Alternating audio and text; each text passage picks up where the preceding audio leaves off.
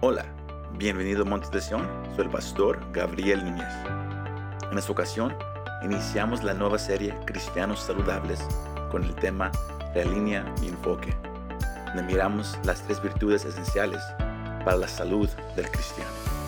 Espero que este mensaje te anime y te fortalezca.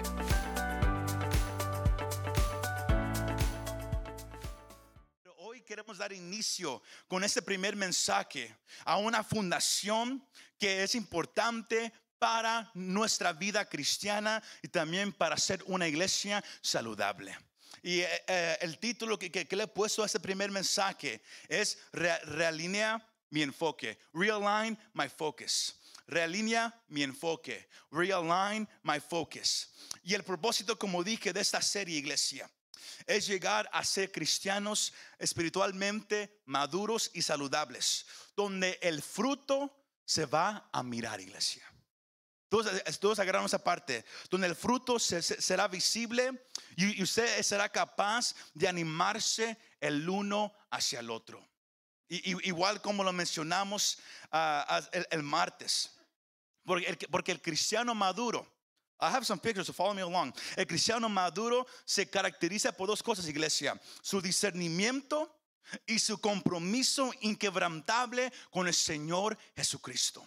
Usted sabe que, usted está madurando en su vida espiritual, no porque llega a la iglesia, no, por- no porque carga su Biblia, no porque se pone una camisa cristiana o escucha música de adoración todo el día. Eso no lo hace un cristiano maduro. Un cristiano maduro es uno que tiene discernimiento y que su, y que su, su amor hacia el Señor es inquebrantable, significando que no importa lo que venga en la vida, no importa lo que pase, nada, nada lo va a separar del amor del Señor. Nada, iglesia. Eso es lo, a, donde queremos llegar. Y cuando hablamos de realinear, hablamos de poner algo en, una posición nueva una posición correcta.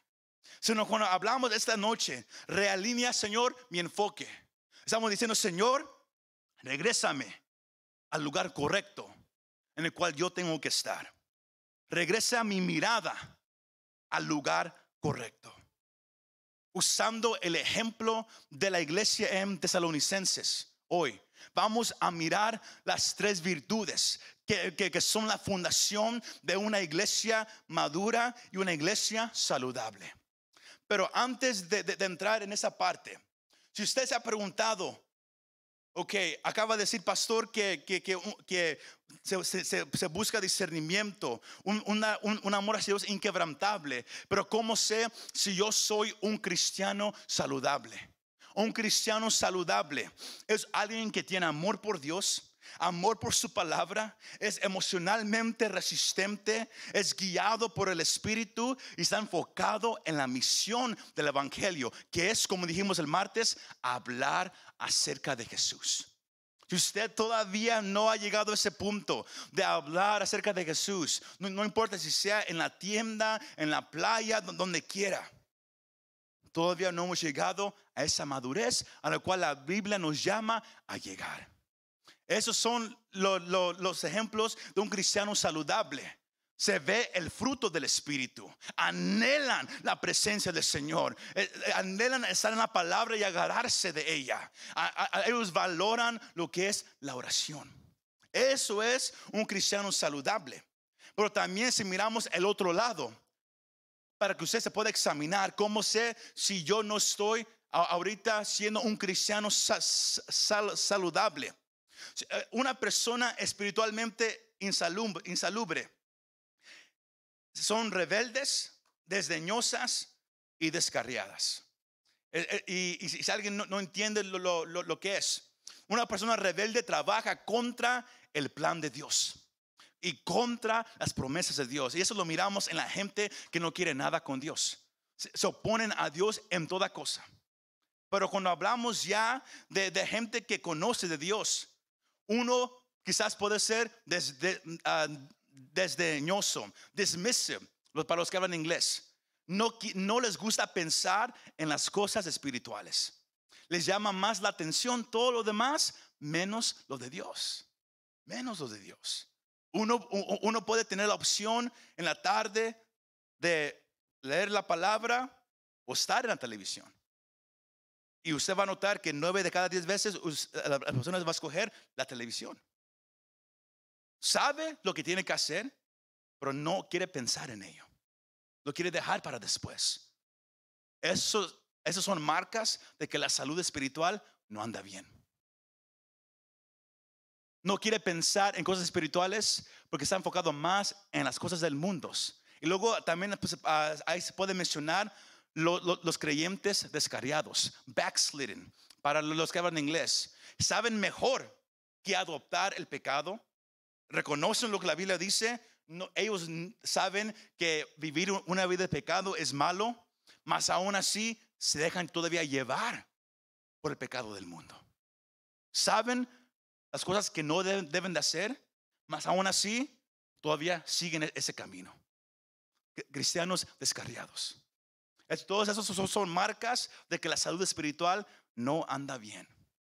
Y usted se puede mirar en el espejo y usted se puede em, em, empezar a examinar usted mismo en dónde ando yo ahorita. Porque es que el Señor ha puesto que, que, nos enfoquemos esa, esa última parte del año en esto. El Señor quiere madurar la iglesia. Él quiere que seamos saludables, no nomás para obrar en nosotros, para, para, para ministrar, para bendecir, pero para que podamos ir y ganar almas para el reino, iglesia. Usted no es llamado nomás a buscar a Dios por usted mismo, usted es llamado a traer gente al reino, a ganarse almas para el Señor. ¿Cuántos dicen amén? Demos un fuerte aplauso al Señor. Aleluya.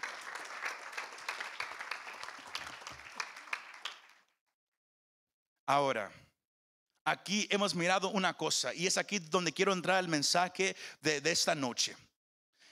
Esa carta a los tesalonicenses es una carta que, que, el apóstol Pablo escribió, porque esa iglesia fue la primera iglesia que el apóstol Pablo inició.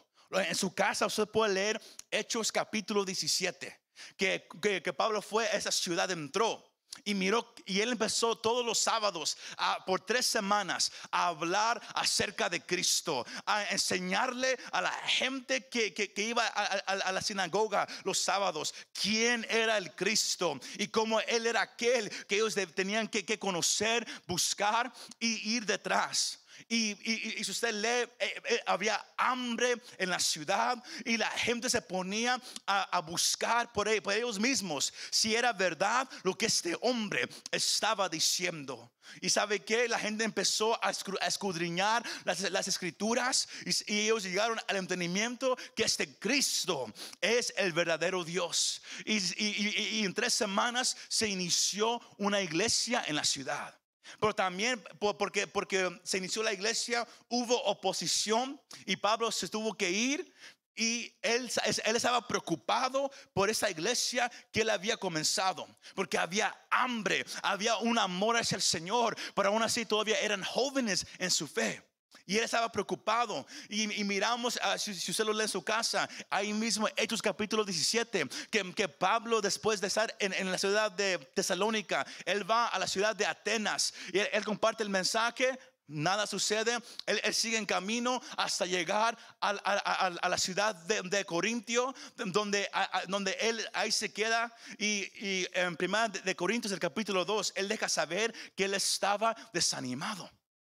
Pablo estaba desanimado por todo lo que había pasado esos, últimos meses. Mas en su mente todavía estaba esta iglesia en Tesalónica. Y él oraba, Señor, ¿cómo anda esta iglesia? Y él mandó a Timoteo, a, Silas, y fueron y regresaron con un reporte que dejó Pablo sorprendido que es la razón por la cual él inicia con el versículo 2 aquí en esta carta. Regresan diciendo, ¿sabes qué? No solamente está esa iglesia creciendo, pero está fuerte. Y, eso trajo un gozo en el corazón de Pablo. Y, al escuchar el reporte de, Timoteo acerca de esta iglesia, aquí miramos en, esos primeros 10 versículos las, las claves de una iglesia saludable las claves de, de- una iglesia en la cual el Señor se está moviendo. Y yo quiero que Monte de Sion sea una iglesia donde se note, se sienta que el Señor se está moviendo, iglesia. Y Pablo lo, lo- lo- lo deja saber. Que, que la iglesia estaba fuerte. Él dice, siempre damos gracias a Dios, versículo 2, por todos ustedes, mencionándolos en nuestras oraciones teniendo presente sin cesar delante de nuestro Dios y Padre. Escuche estas tres cosas, su obra de fe, su trabajo de amor y la firmeza de su esperanza en nuestro Señor Jesucristo. Pablo reconoció que había una obra innegable del Espíritu Santo y un cambio en esa gente que él no podía negar. Cuando Dios está en un lugar, se va no nomás a, sentir, pero también se va a mirar, iglesia. Y es a donde yo lo quiero llevar. Y por eso Pablo aquí, si usted lee su Biblia, co- como fue escrito cada carta, es aquí la primera vez que Pablo menciona las tres virtudes cristianas que cada cristiano y cada iglesia tiene que tener como su fundación por todo lo que hace. Y es la fe, el amor y la esperanza. Quizás usted lo, lo- tiene más conocido como en, en Primera de Corintios capítulo 13. Luego quedan esos tres, la fe, la esperanza y el amor. Y la más grande de todos es que el amor. Se habla mucho en, en las bodas o en mensajes de amor, pero es aquí en esa carta donde Pablo por primera vez lo menciona. La fundación de una iglesia saludable, la fundación de una vida espiritualmente saludable. Cuando hablamos de virtudes o principios, hablamos de, de cualidades morales que se, que se consideran bu- buenas y deseables. Sino Pablo aquí menciona tres cosas con lo cual yo, yo, yo quiero entrar. Yo quiero que usted se examine si de verdad yo estoy caminando de esta manera. Porque es porque en la orden en la cual Pablo declara todo, esos tres vienen primero. They come first. Número uno, siendo su obra de fe. Su obra de fe. Ahora, cuando hablamos de seguir a Cristo, hay tantos malentendidos aquí.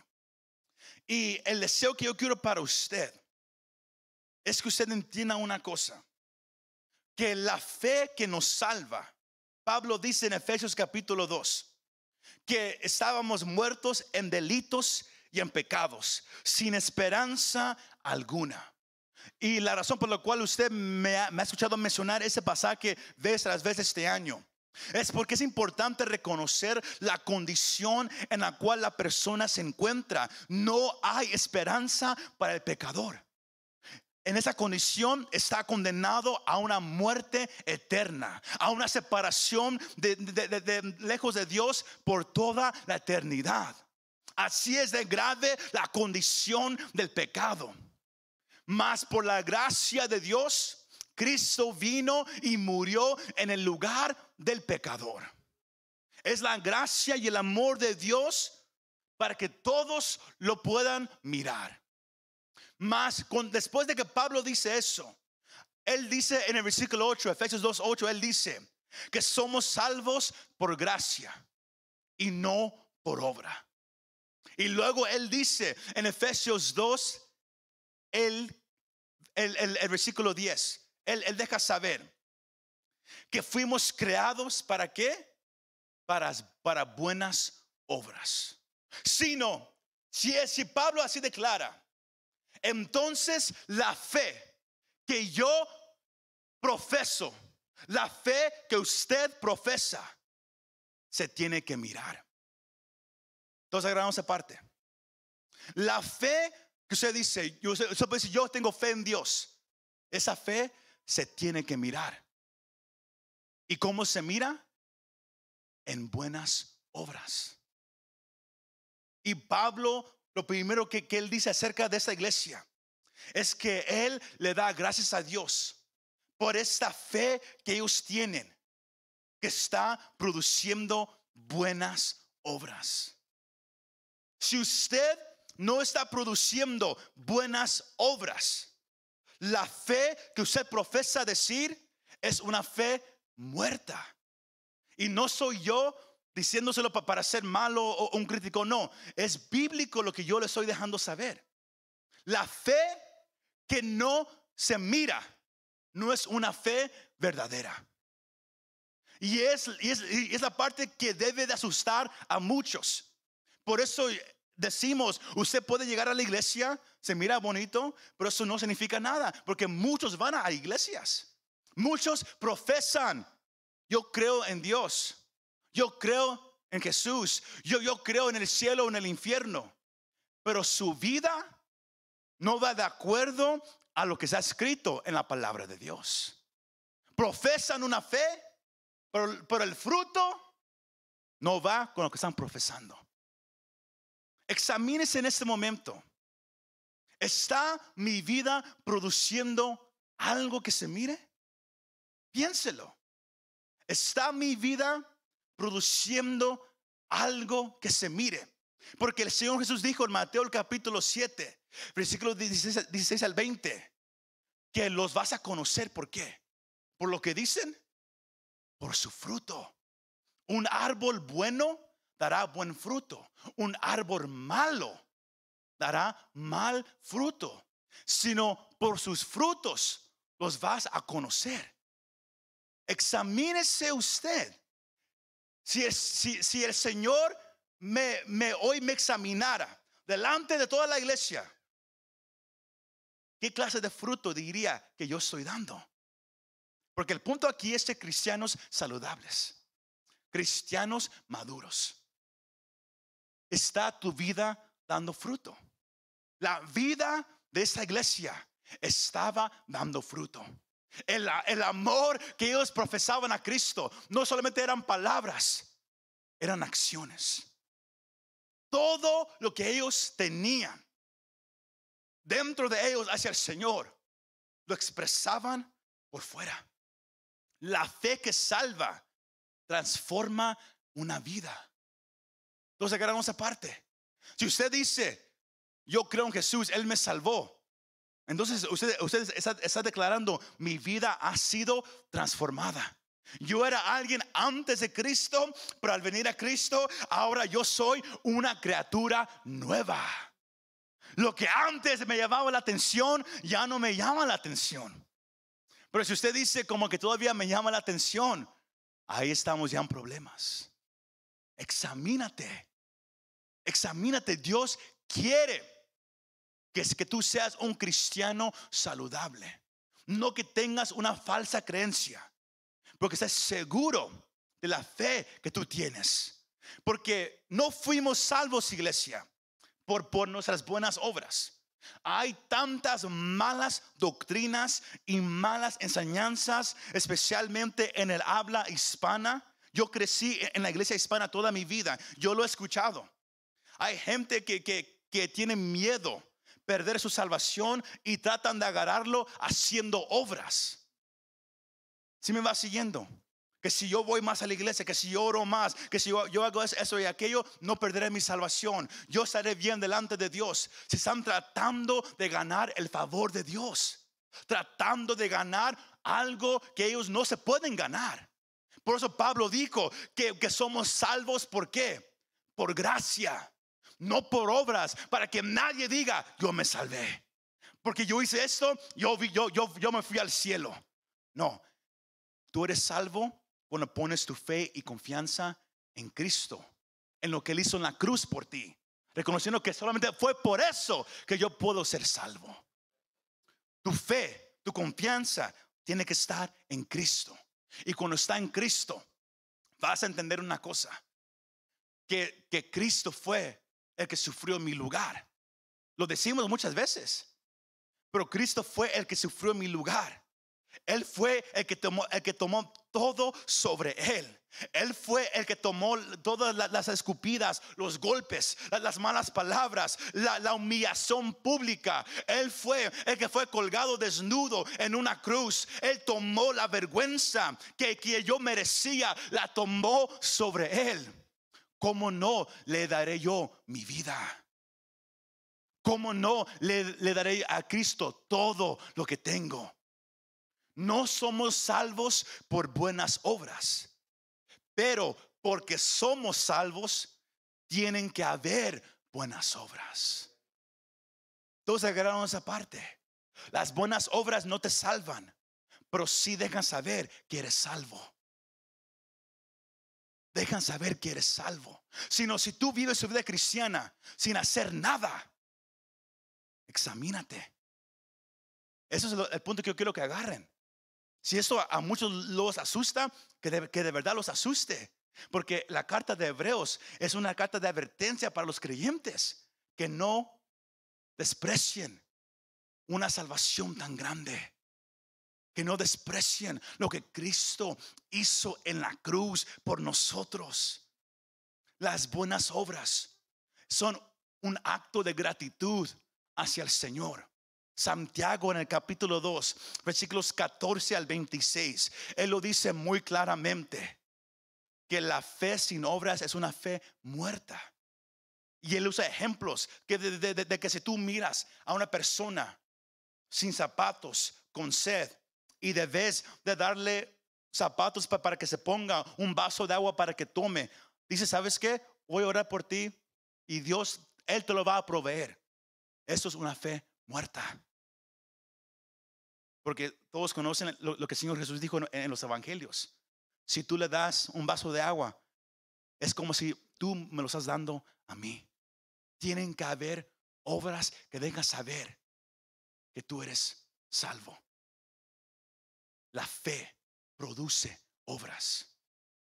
Pero esa palabra obra, si mira allá arriba, es la palabra ergon, que esa palabra significa un trabajo estimulante, pero agradable. No es, uh, uh, go back, no es un, un, un, trabajo duro. Porque muchos dicen, ok, ah, como, como que tengo que hablar de Jesús donde quiera que yo vaya. Lo miran como, como algo pesado. ¿Cuántos de ustedes les gusta hablar de Jesús? Un amén muy muerto, muy seco. ¿Cuántos les gusta hablar de Jesús? Todavía un poco muertos, pero ya un poco, eh, entiendo, hace calor, entiendo esa parte. Pero escúcheme aquí. Si ustedes tienen confianza en Jesús, si ustedes han entendido lo que Él ha hecho por ustedes, eso debería de llevarnos a gritar acerca de Jesús. Cuando, todos ustedes se, toman su malteada de Herbalife o de cualquier lugar y les gusta y, pierden peso, dice, ¿sabes qué? Le voy a decir a todos. ¿La que sí? ¿Por qué? Porque miraron que algo pasó. ¿Por qué no hacemos lo mismo al hablar de Cristo? Vino a Cristo, algo pasó. Pero si decimos como que, ah, amén, sí, me gusta de vez en cuando como que no se significa como que todavía no hemos entendido completamente lo que Él hizo por nosotros. Porque el trabajar, las buenas obras, son, son un trabajo agradable. No es una carga. No es una carga hablar de Jesús. No es una carga servir al Señor. ¿Verdad que no? Pero si se hace una carga, es por esa razón. Número dos, Pablo dice, por sus obras de fe y su trabajo de amor. Aquí miramos la palabra obra, significa es, es, un trabajo agradable. Ahora aquí miramos el amor produce labor. Y esa palabra labor es otra palabra para trabajo, pero eso, eso sí, ah, significa un trabajo más duro, donde uno empezará a sudar. ¿Cuántos de ustedes han trabajado un, trabajo donde, donde, sudan mucho? ¿Les gusta? ¿Verdad que no? Pero les, les gusta el cheque al final. ¿Verdad que sí? Ustedes lo hacen por el cheque. Pero todas las mamás, hay un trabajo que es duro, es ser mamá. Pero las, las, las, las madrugadas, las noches largas cuando uno apenas tiene su bebé, lo hace todavía ¿por qué? Porque es mamá. Lo hace ¿por qué? Por amor a su hijo o hija. Es por amor. Y, ese amor la lleva a usted como mamá, a usted como padre, a trabajar duro, aunque le cueste mucho, aunque sude, aunque pierda sueño, aunque a, veces usted ya ni sabe cuál día es, pero porque usted ama a su hijo, lo sufre todo, lo enfrenta todo. Nada le, da miedo. ¿Por qué? Por amor a su hijo. Si usted dice, el hablar de Jesús como que me hace más, se me hace una carga. El ir a la iglesia es una carga. Es porque usted no ha llegado todavía al amor hacia Cristo, a lo cual Él quiere que usted llegue, que es el amor ágape, un amor de sacrificio. Y es un amor que produce labor, donde usted está dispuesto a sufrir por Cristo, a enfrentar cosas duras por Cristo. ¿Por qué? Porque usted ama a Cristo. Esta iglesia de tesalonicenses hacía buenas obras. ¿Por qué? Porque tenían fe en Cristo. Pero no paraba ahí. Ellos trabajaban duro. No por ganarse algo. No por obtener algo. Trabajaban duro para el Señor porque estaban enamorados de Él. El amor cambia todo, iglesia. El amor cambia todo. Pero este amor ágape no es un amor de emociones, como, como todos ya casi saben. Es un amor, es una decisión. Si usted está en un matrimonio y de repente un día dice, ¿sabes qué? Yo ya no quiero estar en este matrimonio. El amor se me fue. El amor nunca se va. La emoción se va. Pero el amor es una decisión. La persona nomás dice, ¿sabes qué? Yo ya no quiero intentar. I don't want to try anymore. Yo ya no quiero intentar. Yo ya, ya no quiero poner esfuerzo. Cuando un cristiano mira la Biblia y ya no está ese deseo de abrirla. Está llegando a un punto donde ya no quiere poner esfuerzo. Y si uno no corrige esa actitud, Hebreos nos deja saber claramente, es así como uno se puede empezar a apartar. Y una persona que antes conocía de Jesús, que antes iba a una iglesia y se apartó, usted, si usted ha hablado con, con alguien así, son las personas más difíciles para regresar a Cristo. Más difíciles. Hay un peligro. Pero Pablo alaba a esta iglesia. ¿Por qué? Porque la confianza en Cristo, porque la fe significa confianza en Cristo, produzco obras. Y ellos estaban felices para, para, para trabajar para el Señor. Pero no nomás fue la fe, fue el amor que sentían hacia el Señor. La decisión cada día. Señor, gracias por salvarme. Entiendo que a veces nos olvidamos, pero yo no sé si usted ha intentado todos los días decirle al Señor, gracias por salvarme. Gracias porque yo ya no estoy donde yo estaba antes. Tenemos usted y yo que regresar por eso aquí hablamos mucho de lo que es la intimidad, lo que es el amor hacia Dios. Porque todo lo que uno hace tiene que ser por amor a Dios. No por religión, no por costumbre, no, porque alguien lo esté mirando. Porque entonces se hace una carga, usted se cansa y usted va a dejar de hacer todo. Es amor. El amor produce labor. El servir a Jesús requiere labor. Pablo dice en 1 Corintios el capítulo 15, versículo 58, que somos llamados a servir y trabajar duros para el Señor todos los días mientras podamos.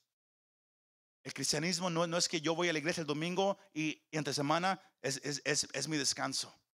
No es que yo leo la Biblia el domingo en el sermón, se está predicando el mensaje y usted ahí leyendo su capítulo de, de, de, de toda la semana la iglesia no es yo vengo, escucho, ahí nomás, y ahí lo dejo todo y me voy a la casa como, como si no escuché nada.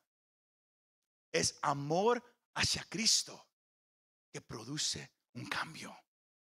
Yo le hago la pregunta, ¿en dónde está tu amor hacia el Señor en este momento? ¿En dónde está ese amor? ¿Estás trabajando duro para el Señor? y estás feliz de hacerlo o lo has dejado todo por excusas. Lo has dejado todo por sentimientos. Lo has dejado todo a un lado por cualquier razón. El amor produce labor, iglesia. ¿Cuántos están aprendiendo en esta noche? Nomás algunos, pero está bien, para, ustedes estamos enseñando en esa noche. La fe produce obras, iglesia. El amor produce labor. Y luego eh, eh, Pablo dice para cerrar, y la firmeza de su esperanza en nuestro Señor Jesucristo. La esperanza produce firmeza. Sino no es solamente la, fe que es confianza a Dios, que produce buenas obras. No es solamente el amor que sentimos para el Señor, que, que produce el deseo de trabajar duro para Él. Porque amamos al Señor porque Él nos amó primero.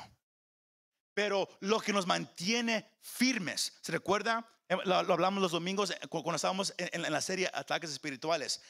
El pararse firme es ponerse aquí y no, y no me muevo. La firmeza de la iglesia para día tras día seguir adelante, para día tras día, semana tras semana, trabajar duro, servir al Señor, hablar de Cristo, alcanzar almas, trabajar en la iglesia, ayudar en cualquier lugar. La firmeza, lo único que nos mantiene firmes es que la esperanza. ¿Y cuál es esa esperanza? De que un día usted va a mirar a Cristo cara a cara.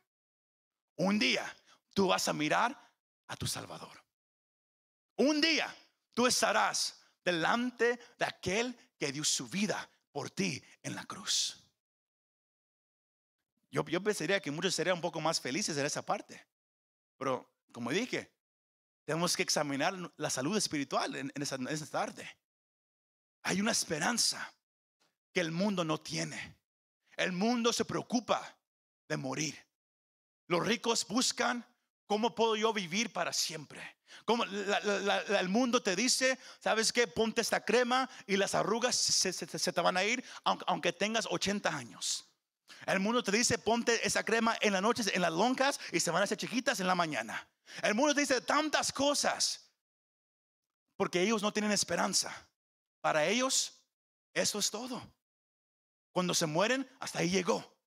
El cristiano tiene una esperanza. Tenemos vida eterna. ¿Por qué? Porque Cristo murió, pero también resucitó. Y porque vive Él, yo viviré también. Y sabe que Él vendrá un día por su iglesia. Se me va siguiendo. Cristo viene por su iglesia. Pero la parte más triste es que la iglesia se asusta cuando escuchan que Cristo viene. ¿Y sabe por qué se asusta? Porque está viviendo mal. Vamos a, eso, esa parte lo vamos a estudiar en unas semanas. lo, que es la venida de Cristo. Que para el cristiano es una doctrina de gozo. Pero no, todas las películas lo hacen como, como algo para asustar. El pecador se debe de asustar. La iglesia debe, debe de esperar la venida de Cristo. Pero nos, nos asustamos ¿por qué? Porque no estamos, no estamos viviendo bien. No, no queremos dejar este mundo. preferimos el, el teléfono nuevo que sale a la presencia de Cristo. Preferemos ir allá a estar un día relajados en la playa que estar un, un día en su presencia. Anhelamos más todo menos a Cristo. La venida de Cristo es la esperanza del cristiano. Pero si usted no lo mira como esperanza, lo, mira con, susto, la salud espiritual no está donde debe de estar. Y eso es que apenas hoy nomás estamos tocando tres cosas. Lo que Pablo menciona. La fe en Cristo. Si tú dices, yo tengo, yo confío en Cristo, se debe de mirar. El amor produce labor. Si tú estás enamorado de Cristo, se va a notar en, cómo tú trabajas para Él. Pero a pesar de eso, lo que te va a ayudar, lo que te va a mantener firme, no es solamente ir a una iglesia o orar todos los días o leer la palabra, es la esperanza. Romanos 15, Pablo dice en Romanos el, capítulo 15, el, el versículo 13, que la esperanza del cristiano produce gozo y produce paz. La esperanza En el, capítulo 8, Romanos 8, versículos 24 al 25. La esperanza es una certeza firme. Aunque hay cosas que, que no entendemos y hay cosas que no conocemos. Aún así, nos podemos parar firmes. Porque hay algo que sí es seguro. Que Cristo no está muerto y que Él viene por mí un día.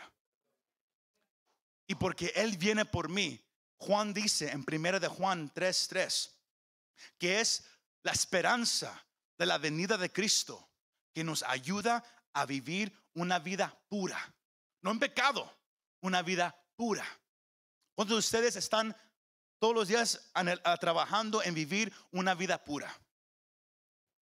¿Por qué? Porque saben que un día Cristo viene por nosotros. Por si usted dice como que, eh, como que no lo creo, no soy seguro, eso es un indicador de que la salud espiritual no anda bien. Si, usamos un ejemplo en lo natural, cuando uno de repente tiene dolor de garganta, tiene la nariz que, está corriendo, tiene dolor de cabeza, uno sabe que uno se está enfermando. Cuando usted ya no tiene el deseo de estar en la palabra, cuando usted no, ha alcanzado a nadie para Cristo en meses, años. Cuando usted no, no ha, anhelado trabajar para el Señor en meses o años. Es una señal de que usted está espiritualmente enfermo y el Señor te quiere sanar. Pero tú lo tienes que reconocer. Porque al final de todo, Pablo dice, para cerrar el versículo 3, él dice, teniendo presente sin cesar delante de nuestro Dios y Padre su obra de fe, su trabajo de amor y la firmeza de su esperanza en quién? En nuestro Señor Jesucristo. Él es la fundación de tu fe, la fundación de tu amor, la fundación de tu esperanza. Es Cristo, iglesia. Y antes de continuar a los próximos mensajes, eh, lo que resta este año, examínate, ¿cómo andas? ¿Cómo anda ahorita tu salud? Dile, Señor, reconozco que necesito ayuda. Empieza a tratar conmigo en esta noche. Muchas gracias por escuchar este mensaje. Si te gustó este mensaje, compártelo con tus amigos y familiares. Para saber más de nuestro ministerio, visítanos montedesion.com o también puedes bajar nuestra app para el teléfono. Que Dios te bendiga y nos vemos la próxima vez.